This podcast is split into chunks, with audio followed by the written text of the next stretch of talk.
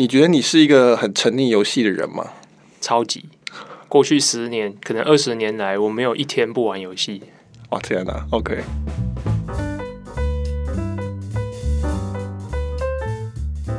今天我们科技导读 Podcast 很高兴邀请到一个特别来宾，也是我们的好朋友哈。呃，科技导读的前身有物报告就跟我们一起合作到现在的李义宏，他是创梦市集的副总。那创梦市集是一个台湾投资早期游戏新创团队的一个不不只是游戏啊，不只是游戏，娱乐游戏或是生活类的公司。那所以今天我们讨论的题目，我就想说，呃，正好能够找李义宏来聊聊这些很多跟游戏有关的哦心理学方面的东西。我们还是自我介绍一下，我是科技导读周清华，大家好。哦，大家好，我是创梦世纪的 Manny。Manny 也是我们的，其实也是我们的长期读者了哈。所以，那今天这一个题目呢，就是目前区块链非常红的一个游戏，叫做 FOMO 3D，也是我们的会员票选最希望我们这个礼拜来讨论的题目。那 FOMO 的意思就是 Fear of Missing Out，就是很怕错过的一个心态。那所以这个游戏其实开宗明义就是说，他要利用你害怕错过赚大钱的机会。我等下稍微解释一下这个游戏怎么玩。不过我觉得很有趣的说，这个游戏的公司它的名字取名叫做 Exit Scam，就 Scam。就是诈骗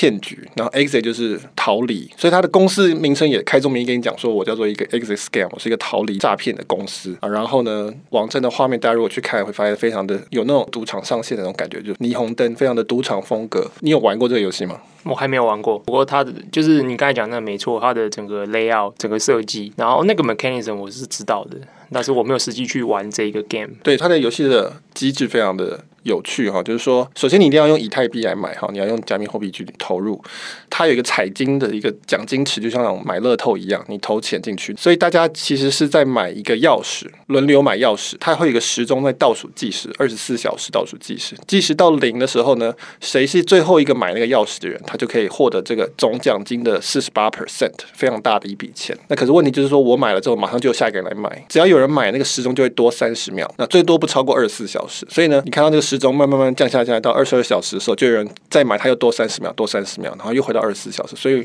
大家都不知道这游戏什么时候会结束，然后就一直投钱进去，当那个最后一个买到钥匙的人。那除此之外，它还有一个上下限的机制，就是说，你如果花一点以太币，然后去买这个钥匙，那你就可以成为一个上限，你可以 refer 其他人进来。那其他人如果来买的话，他也投资，比如说零点一个以太币的话，那他的钱呢，我记得是十 percent 会流到上限的手中，然后五十 percent 会流到，它有分四个队伍，你来买的时候，你要选择你要加入哪个队伍，有点像哈利波特的这个四个学院一样，你要选择一个学院。那如果这个学院里的也有。新进来的人，他们有买的话，他们的钱的百分之五十会分给这个学院里的人，所以他有一个个人的上下线关系，他有一个整个学院的呃上下线的关系。那大家就会呼朋引伴嘛，就说我已经变上限了，那我如果有越多人上下线进来，我就可以赚越多分润。就算我最后拿不到那个奖金了，因为那个几率当然是最小的。但当这个时钟倒数到零的时候，最后一个买钥匙的那个人，他可以获得四十八 percent，五十 percent 会给他所属的那个学院的那个所有的人一起分掉，那剩下两 percent 就是给开发者团队。所以开发者团队其实是。赚那个那个两 percent 的钱，然后呢，这个游戏就结束这一轮，下一轮再继续开始那。这整个游戏就是你会怕没有赚到钱，就 fear of missing out，FOMO 3D，我觉得真是太了不起了。我看到那游戏机制，我就给他鼓掌。那所以我后来就在这礼拜文章里面解释过这个东西。那这个东西算是赌博吗？还是算是游戏？站在玩家的立场、参与者的立场，我我想他其实也不太接近严格的赌博的定义。它其实比较像是一个投机行为，不太说是所谓的赌博这件事情，因为赌博每个国家的定义不太一样。但是呃，总体而言，它其实有一个很基本的一个说法在，也就是说，你投入你真实的金钱，然后透过一个几率的 by chance 的机制运作，最后你有可能有机会得到一个 prize。那这个 prize 通常也会是真实奖励的，它可能是一个真实的资产。或者是货币，这个行为本身比较构成是一个赌博的行为，但今天这个行为其实比较像是投机的行为，也就是说，你希望从别人的 loss 上面去得到你想要得到的东西，你的你的得到这件事情是建立在跟你同样参与这个局的人他的损失。我呼应刚才你讲的那个，我觉得这真的是太聪明，因为我看到这一则新闻，它的机制的运作，我是我立刻是想到一件事情。开发团队真的是稳赚不赔，不论是十个人玩、一百个人玩，他一定有两 percent，他的费用极低耶。他设计出这个规则，然后去串接的以太坊整体的系统运作，然后他付出非常便宜的钱去维系这样子的整个系统的运作，更不用说他上链以后，整个网络里面的 node 去帮助他完成这些东西，就是说他建立在一个很多人的 input 上面，所以它成本超低，可是它一定稳赚两 percent。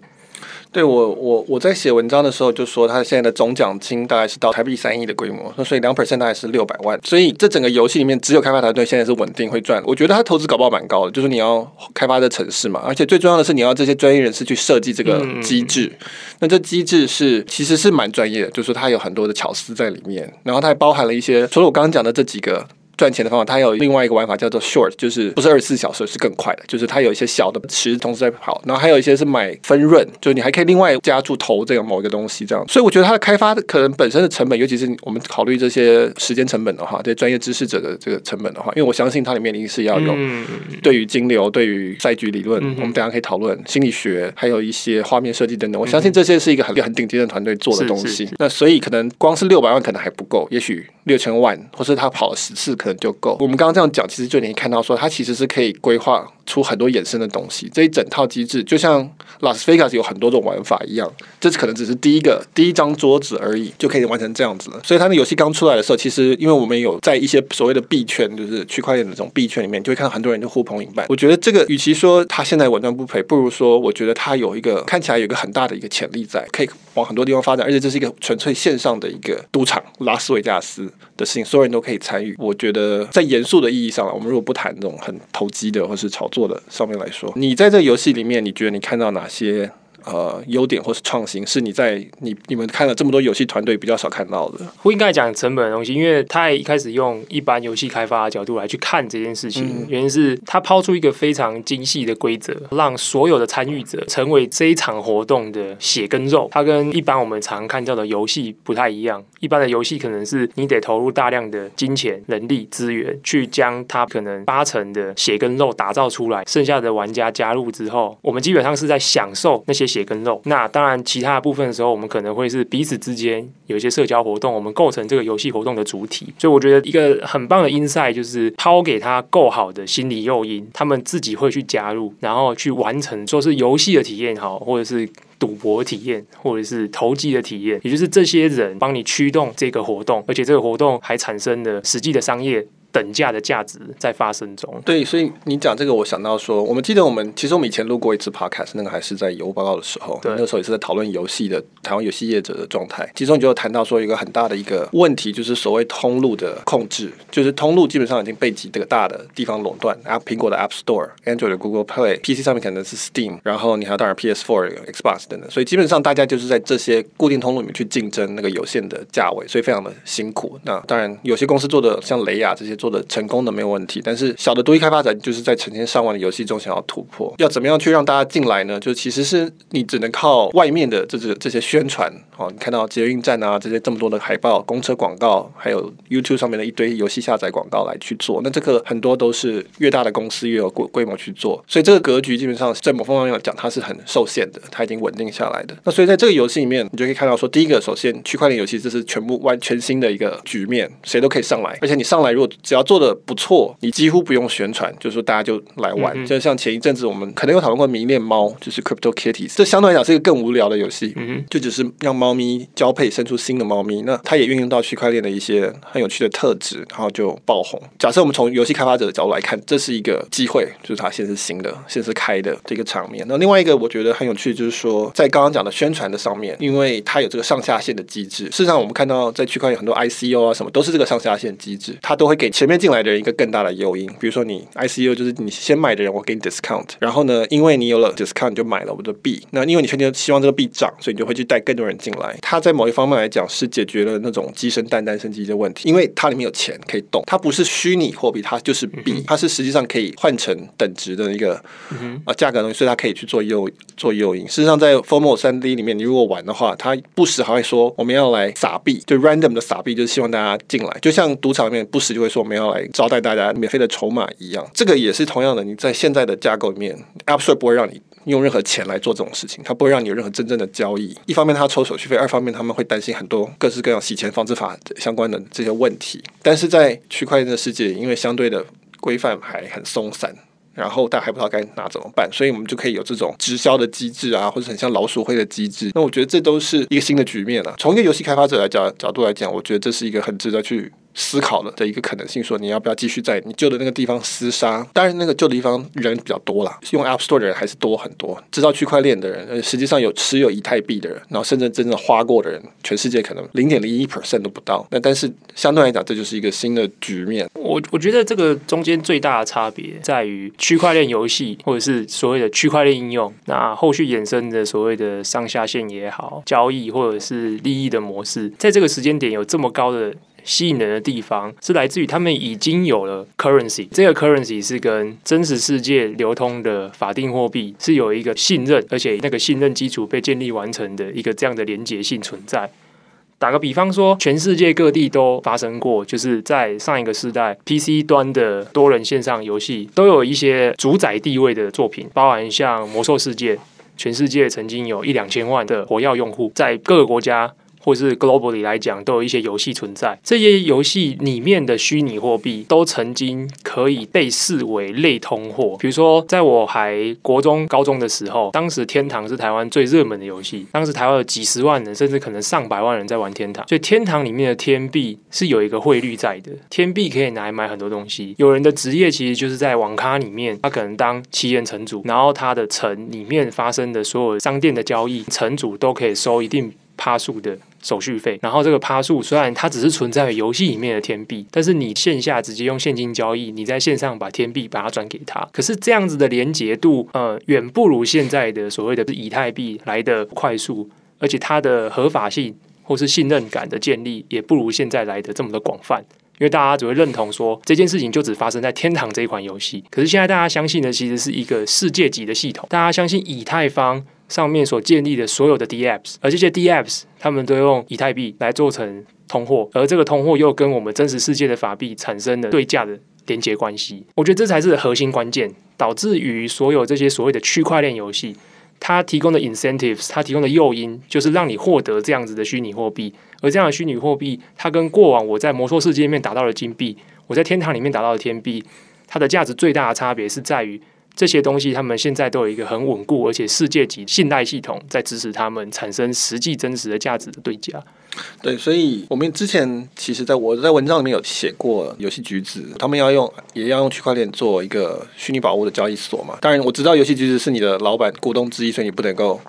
讲不会啊，不会讲任何坏话。没有没有，没有，我是。完全基于内心觉得这是一个好的起点，是。对，不是不是 PR 语言，对。对对，我知道，所以我我的意思就是说，就像你讲的，过去其实。所谓的数位货币是限于各个游戏之间，它很难流通。然后同时，大家也不见得能够完全信任它。就是我怎么知道，不管是哪一家游戏公司，你发的币，你有没有偷偷的自己多卖？就是我们讲的通货贬值这个事情，我们实际上没有办法去检核，说到底有多少币在外面流通，他们的交易是不是合法正常的？就是说我买到的价格是不是比别人买到的兑换的价格要高或低？这里面有没有利差等等？现在在于以呃区块链这边，不管是比特币有以太坊，那当然我们这个信任就是来自于不是对我们对游戏机制，或是我们对。呃，红心辣椒这些的信任，而是变成说我们对这个演算法背后的这一套机制的信任，我们相信它至少被攻破的几率不大。那这个时候呢，反而变成是说有一个固定的通货，那大家在上面去发展各种游戏，它的产值就变得很直接了。就是说，我们以前的游戏的产值其实是一个很间接的东西，就说哦，有多少人在玩，然后实际上可能只有一 percent 人在付我钱，然后这个钱转换成产值。但是现在变成是说钱就直接进来了，尤其是 Formal 3D，这是根本就是金钱的游戏，好，大家就直接拿来玩游戏来玩。那所以那个产值是非常清楚的。我们其实还没有仔细谈到 Formo 三 D 的机制，但是我我第一个反而会想到的事情是说，那这样的话，这个是不是一个很值得培养的一个产业？我们台湾整天在讨论韩国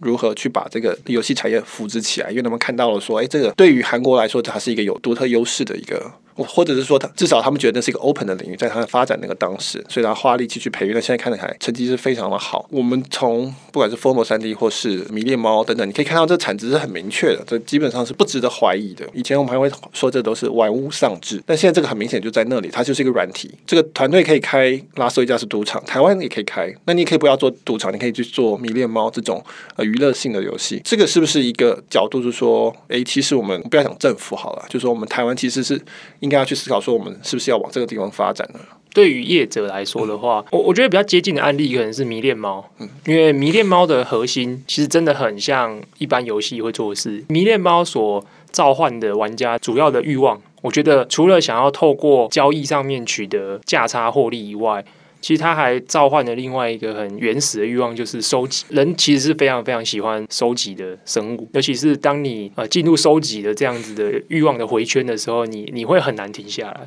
直到有一天你看破红尘，原来这一切都是假的。但通常你到那个时候，你就会离开这个游戏，不然其实你收集了十个、二十个，尤其是如果游戏它再进一步给你一些目标导向的指引，其实你会很无法克制，一直想要往这个方向前进。所以迷恋猫的一个核心的点，其实是大家会知道每一张卡都是独一无二的，然后都是纯乱数产生的，甚至它会给你按上一个这张卡目前在整个交易环境里面值多少钱，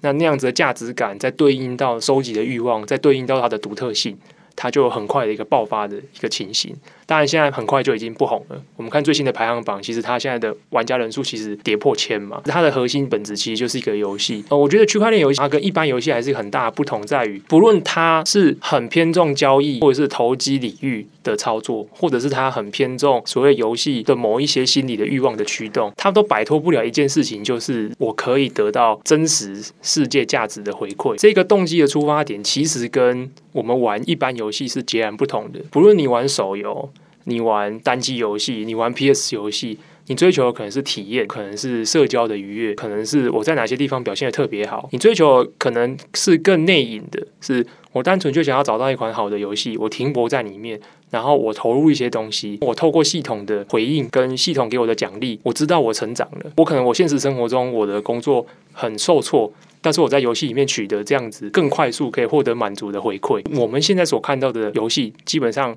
都是基于这个动机来去进入到里面。除了博弈游戏或是真正的赌博性的游戏，很少人会抱着说，我今天玩这个游戏就是要来赚钱的。但是区块链游戏，因为我们刚才提到的，每一个人进场其实真的就像赌场一样，其实你就是拿现金去换筹码的，而最后你也有出金的机制，因为整个区块链已经把出金的机制都已经 build 好了。所以你在进去玩区块链游戏，你抱的动机跟你一开始就知道你可以得到的回报这件事情有根本性的差异。这个没有好坏问题，可是这个在于不论是游戏设计上，或者是你要进去，你必须要知道你要去进入的市场，可能都有一个很大的落差。那这件事情是不是台湾的游戏开发者本身就了解、熟悉，甚至愿意投入的？这件事情我没有那么确定。但我可以知道的是，它其实是很截然不同的。不是说我今天我很会开发一款游戏，我明天我就觉得说，那我来做个区块链游戏吧。因为它需要驱动的动机，跟你要在那个满足那个动机里面所必须去设计出来的机制，基本上差异是非常非常大。那真正回应到你的问题是值不值得投入？我非常非常同意 Michael 一开始讲的，现阶段的通路基本上都被垄断，在开发工具普遍的情况下。竞争者是非常非常众多的，那尤其现在竞争者又进一步的被顶头的大厂给垄断，所以他们整个竞争条件环境是非常不好的。区块链相对来讲是一个新兴的领域，因为它现在的接触到用户都是属于的早期采用者。针对早期采用者，本来就是你不用花很多的行销费用，早期采用者要的是这个服务，他要打中他的动机，他的选择也少，所以在这样的情况下，当然你出现的机会就会特别高。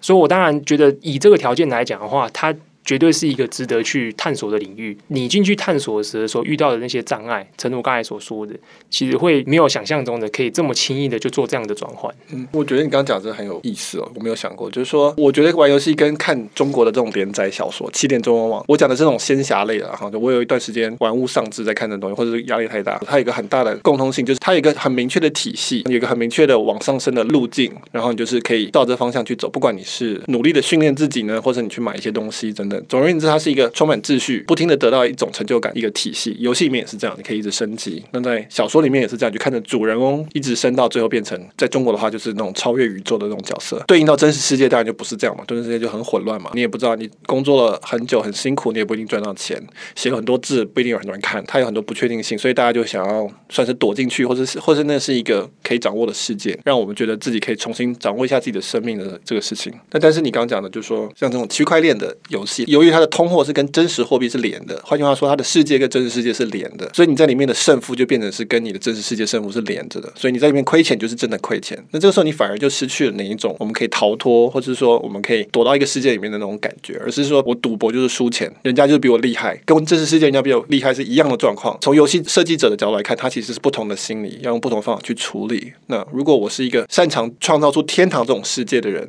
那我反而不见得会处理这个。天堂里面死了可以重来嘛？但是你在赌博里面钱没了，我不会再还给你钱。其实我觉得 最好的区块链游戏的 designer 可能是银行家，就是比如说香港哈，我们创梦的第二梯次有一个香港团队，他们是做线上图文小说的一个创作平台，那么后来也往区块链的方向来去做。那因为他的关系，所以我们陆陆续续也认识了一些香港的区块链团队。然后我发现有一个特点是，很多他们本身。是来自金融圈的，回顾他们本身的经历，跟他们接下来想要做的事情，会跟区块链现在发展相似性是非常非常高的。也就是说，整个区块链想要达成的，不论是优点，或是想要甚至想要去进一步去利用的东西，可能跟整个文艺复兴时代以后的近代的金融系统的发展的逻辑跟脉络是很接近。当然，这当中我们可以看到像。呃，Fomo 3D 也有人觉得它接近所谓的庞氏骗局，可是因为发现那件事情从二十世纪以来，其实发明庞氏骗局合法化的东西是多层次行销，其实这些都是很聪明的商人或者是金融家或者是银行家，在目前现阶段这个这个时间点，要做好一个好的区块链游戏，可能需要的不是一个很厉害的游戏设计师或者是一个游戏的工程师，他可能会需要一个很好的银行家或者是财务金融操作的高手。因为他更懂这件事情召唤的人性的本质是什么，这也是他们在过去以来在其他地方操作的非常得心应手的东西。那这东西就呼应到，其实游戏圈今年以来还蛮热门讨论区块链技术应用在游戏领域。在今年三月的全球游戏开发者论坛 GDC 上面，Blockchain in Game Industry 这一块也也有很多的讨论，产生出来的评论其实蛮正反两极的。有人觉得，就像刚刚 Michael 讲的，他觉得这是一个新的处女地。那身为一个游戏开发者，本来就应该要。不断的去找寻新的处女地，就像零九年的时候，大家对智慧型手机游戏有很多一派，大家嗤之以鼻，觉得一个这么小的装置，这么差的画面，没有很好的运算能力，怎么会有很好的游戏体验？一样的，大家会觉得区块链现在都是一堆骗局，其实根本不是所谓的游戏这件事情。但里面有一种说法，其实我还蛮喜欢，他们是说现阶段多数在上面所建立的所谓的游戏体验背后，它的核心的。概念更多是一种金融骗局，它它可以是骗局，它也可以不是骗局，但是它的核心本质是比较偏向这种面向的。但是他的说法是 Why not？你一开始没有这样子的一个泡沫也好，或者是点火也好，你没有这样的召唤，它不会受到更多人的关注，不会有更多人会认为这件事情是有利可图的，然后来投入。也就是说，他会认为这件事有利可图的来开发，使用者也会因为这件事情有利可图愿意加入。那这是一个过程，所以有一派人他们是对这件事情是保持非常积极乐观的角度来看待。那对我来讲，我通常都会倾向是以积极乐观的角度来看待，因为只要在里面有一定程度的管制，它不要是一个蛮荒的程度，它有一个底线来保障所有人是在一定的一个 fair 的条件上面去完成这样子的交易行为或是活动。那任何形态的活动或是创新，我觉得都一定是往好的方向发展。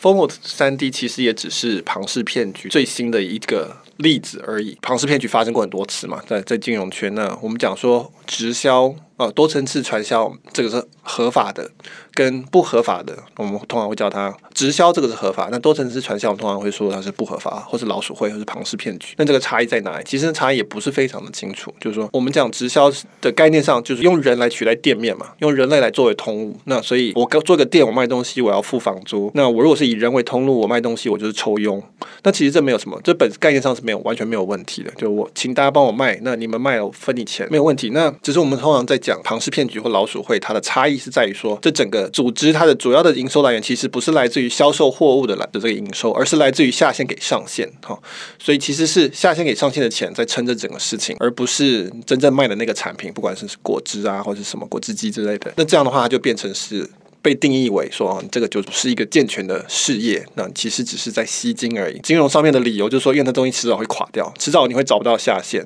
否则的话，全地球的人都必须要变成是你的公司里的人，那还最后还是会垮掉，所以它不是一个健全的一个企业。那所以其实这个分际是相当的不清楚的，就是它其实有很多还争辩的空间。所以到现在为止，直销在台湾也是非常仍然是非常大的一个生意。就像你讲的那，所以因为区块链这东西，它基本上是一个在金融上面的一个革命，或是一个很大的创新。所以目前最能够掌握到的其实是金融圈的人进来做。那目前实际上可以成功的应用，我们目前看到的基本上都是金融类的。不管是外汇交易啊，是一点点的 payment 啊，或是做资金作为投资，另外一个就是游戏啊，而且就是所谓的金钱游戏，像我们刚刚讲的迷恋猫，那基本上就是一个，它其实在买卖迷恋猫，就像是买卖以前那种所谓收集棒球员的卡片一样的概念。最终的乐趣，也不是说最终啊，就是你买那个猫当然是有乐趣，你可以收藏它，因为每只猫都长得不一样。但实际上，呃，最重要的地方是你可以看到它一个价格，你可以看到一个公开市场，你会觉得说，诶，这个跟我平常以前小时候我们自己收集那种卡片是不太一样的事情。我在写这篇文章的时候，讨论 formal 3D 的时候，我就觉得说啊，这一定是结合了这个金融学的专业的人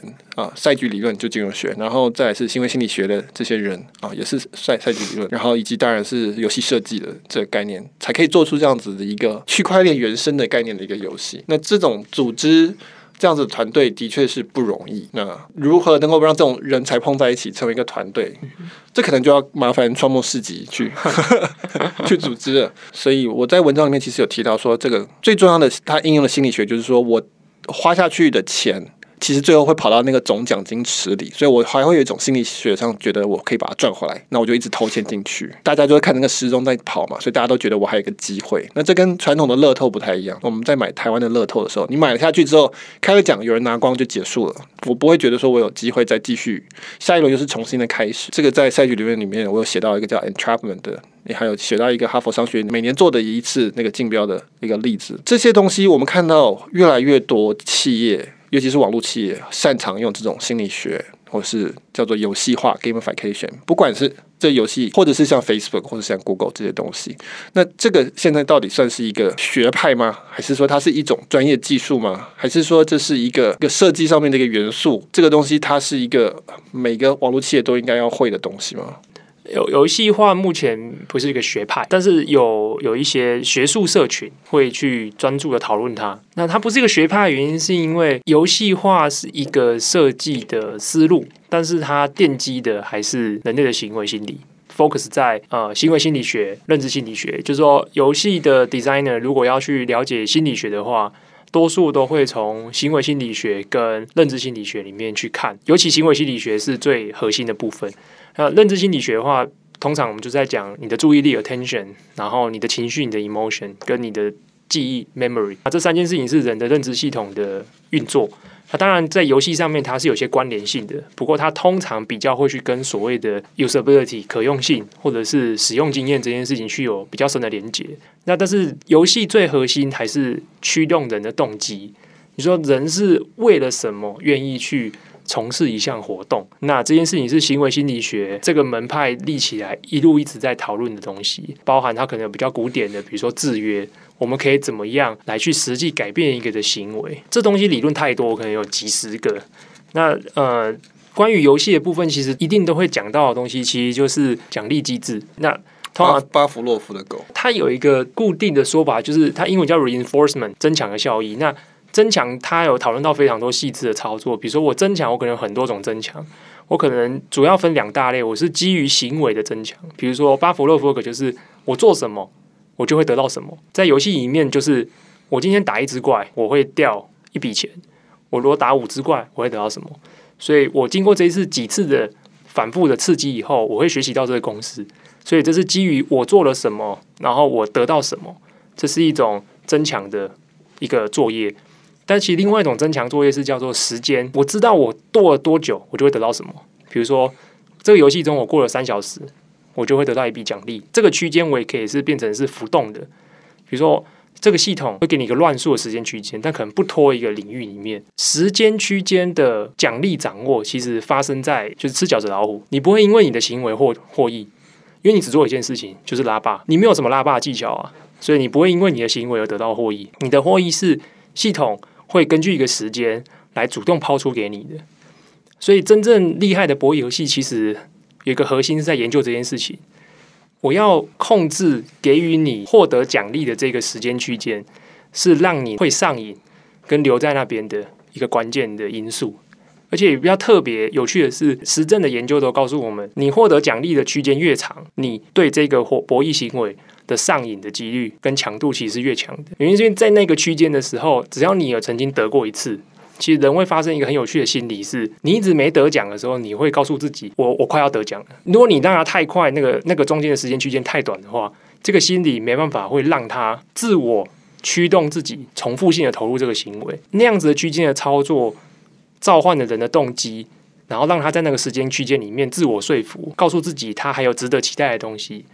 这件事情其实是不论各种类型的游戏都会很擅长去操作的。但是这个也也不只是游戏嘛，就是说我们对讲完都是，其实像 Facebook 也是，对，你在那个下拉那个状态要更新，希望希望看到有新的通知出来，因为你都看完了，然后你就看到那个圆圈圈那边转转转，其实就跟拉把是一模一样。但是其实我我我特别想。提就是说，其实我觉得游戏化它可以被很广义的解释在各种东西上面。但是其实最狭义来讲，游戏化在探讨的是一门可被操作的方法学，而这方法学可以有效的召唤人们投入一个活动的这个动机。但是如果我把它套用在 Facebook，其实这这件事情我觉得一个很很大关键是设计创造这个服务的人是不是很有意识的想要去操作那个用户，来产生那样的心理机制。然后去投入这样的行为，那我觉得游戏化会比较难拿回来套用在 Formal 3D 里面的原因，是因为它不是系统派发的，也就是说，那个动机不是系统去刺激派发的，那一个动机其实是所有加入到这个局里面的人，由自己内发性的去了解到他可能获得的机会，跟他可能有可能会产生的风险做出的判断，就有点像你文章中提到那个。基于赛局理论的二十美元的竞标的活动，那过程中每一次都是他们针对自己的获利跟他们的损失风险，又不断的一直 repeat，他又会去回应到上一次，如果我下一次不要的话，我就多少，而最后这件事情最后滚动成一个很大额的金额，但是它是基于他每一次的每一次的的价格风险的一个评估，所以它不是一个系统性知道我这边主动说我我我要派发什么东西，我来一起去制约你。然后我去强化你，然后让你去去习惯我什么时候会抛什么奖励，抛什么肉给你吃。这这个中间有一点比较大的差异是在这一边。OK，对，那多数的游戏设计比较不是属于这种类型的，但是多数的金融骗局基本上都是属于 Formal 3D 这一种的。嗯嗯，对，OK，所以我们其实你可以看到不同的游戏有不同的心理学的类型。是，那有一些像就打怪得奖，在某一段时间内给我固定的奖励，或者说像像 Facebook、Instagram 这种拉霸，那它就是一个一个类型的。那其实刚才讲的 Formal 3D 比较像是另外一种，它比较像是多人一起参加，然后我们大家都期待可以自己中奖的一个概念。我简单解释下哈佛商学院的一个实验啊，每年都会做这个比赛，那他就是拿一张二十块美金，请班上同学去竞标，看你们愿意用。多少钱来买这张二十块美金的钞票？那所以大家当然就是标一块钱、两块钱、三块钱这样。它的规则有个重点，就是说标到的第一名出价最高的，当然可以拿到那张二十块美金，但是第二名的价钱也要被收走。所以呢，当有一个人标十九块的时候，他只能赚一块钱。那这个时候照理说，你再往上去已经没有利润了。可是你原本标十八块钱那个人，他会去标到二十块，没有利润。为什么？因为他不想要损失他那个十八块，他。不想当第二名，然后更奇怪的事情就是，原来的那个第一名他还会继续标标二十一块，为什么呢？为什么他他用二十一块买到二十块美金的钞票，当然是损失一块钱。可是问题是，他不用损失他原本的第二名的出价那个十九美金。到这个阶段，他就会变成只有两个人在，因为其他人都解脱了嘛，其他人都已经不是在前两名，没有这个问题，就会变成这两个人会交互的去标。他们这个是完全理性的一个。行为，因为我去标，我虽然只是标到一张二十块美金，但是我不用损失我原本的出价，那是更更大的一笔钱。那可是这样理性行为下来，到最后结果就是会标到非常疯狂的程度。那曾经有另外一个双学院的老师在做，就最后最后结果是两千块钱标到一张二十块钱美金的钞票。为什么？他为什么要标到两千块美金？因为他不想损失他之前。出的一千九百九十八块美金，他这样子的话，总共只赔一千九百八十块，而不是一千九百九十八块这样子。这个心这个心理，其实在游戏里面也会发生。这最常发生在你抽卡，我自己也经历过，就是对，那真的蛮可怕的。就是我我那一次结束之后，我脚软掉，我觉得那是一个很好的经验，它从此让我深知游戏的可怕。夹娃娃机也是啊，很多人就是一直夹一直夹，因为越夹不到就越生气。对，因为你知道你之前的东西，你你就白费了。那我曾经就是在十分钟里面，其实，在多数人眼里是小 case，但我在十分钟里面大概刷掉两万块，对 对，我为了抽一张，我觉得如果我没有抽到，就就就好了。但是我抽到的那一瞬间，我脚软掉了，因为我就知道，哎，也不过就是一张卡而已。这件事情其实很容易操作久了会让玩家离开。所以比较有趣的点是，开始越来越多游戏会也是像夹娃娃，可是夹娃娃机是在法令的规范下，它得提出保底的机制，也就是保夹。但是游戏游戏的抽卡现在也开始推出这样的机制。他可能会告诉你说，比如说你五连抽，你抽完之后你没有得到的话，你抽到五星等级的角色的几率会往上加，而这个加加到最后，在你完成一百二十抽或者一百六十抽以后，会必定出，所以他会给你一个终点，可是这个终点的金额还是很夸张的高，但是他们用这种方式来去降低玩家的不满，但是在那过程中又会希望你被这样子的欲望所牵引，然后来花费远超过你一开始想要花的钱。所以这其实是蛮有趣的，就是说大家会想要去诱发玩家这样的动机，但是发现这件事情操作过头以后，其实会让玩家离开你，所以他们又要推出别的机制来给你一种安心感。对，这是很有趣的一个现象。所以我，我觉得，我觉得今天谈下来会发现，大概应该是说科技很可怕，它可以操纵你的心智。这样，你如果有一个很厉害的一群团队，他懂赛季理论，他懂行为心理学、认知心理学，他就知道你的。驱动你的动机，让你一直去夹娃娃，或者一直去拉霸，一直去投钱，期待你能够中奖。而且现在有更多的感测器，它可以知道你的心跳脉搏等等，你的按键的频率等等。然后我刚刚想到的是说，到了 VR AR，它可以更全面的掌握你的感官，有更多东西可以做。所以这个是我们要迎接的世界。然后我们这个人类，这个灵长类，其实上也。并不是演化来能够处理这种事情的哈，但是我们的科技发展的速度实在是非常快，那这是我常常提到的一个一个现在我们面对的状况，所以这个是糟糕的部分，大家要心里有提防部分。那反过来说，如果你是一个就这方面专业的，如果你是香港的游戏开发者，你的时代到了，有很多东西可以玩，然后有很多有趣的工具可以去试验的地方呢，应该会非常的有趣。那当然你可以去申请超模市集，让他们让他们来栽培你这样。这个点我觉得很有趣。其实，其实心理学界大家都知道一件事情：人类的心理其实几乎可能说是没有进化的。进化的是我们对人类心理机制的了解，但是人类的心理本身并没有进化。所以，当我们对于人类的心理的了解更往前的时候，你面对的是一个没有进化的对象，而它能产生出来的动能又是这么的强大。所以，你越在这一方面上你有了解，越能够去从人身上得到你想要的东西。所以这件事情，我觉得它可能广泛的应用在不论是区块链、金融行业、行销、游戏设计，或者是你把游戏设计的过去累积的方法论，把它应用到你其他类型的服务上面，包含公司的人资系统。我前几天看一个很有趣的是，美国原新创，我怎么让员工很想要打卡？我怎么让他很想要打卡而来？消除掉他不打卡而造成人资部门的困扰这件事情，这源自都是一个不变的心理。那随着人的人了解越多，我们越能够从中挖掘到我们要的东西。我觉得这件事非常非常有趣，而这件事情，我觉得现在在区块链的环境里面，它被更赤裸而且直接的在操作运行。今天讨论就到这边，那非常感谢李一红到我们的特别来宾来跟我们讨论游戏。希望以后如果有碰到游戏的话，也是要有机会再找李一红。那我们一样就是科技导读。如果你喜欢我们的音频的话，欢迎你在不管是 Podcast 或是 SoundCloud 给我们一个评价，或是给我们一个星星，或是留言。然后，如果是非会员想要对我们讨论这篇文章有兴趣的话，在我们网站上也会有一个三篇试阅的活动，你可以留下 email。那我们今天就到这边，谢谢大家，拜拜，拜拜。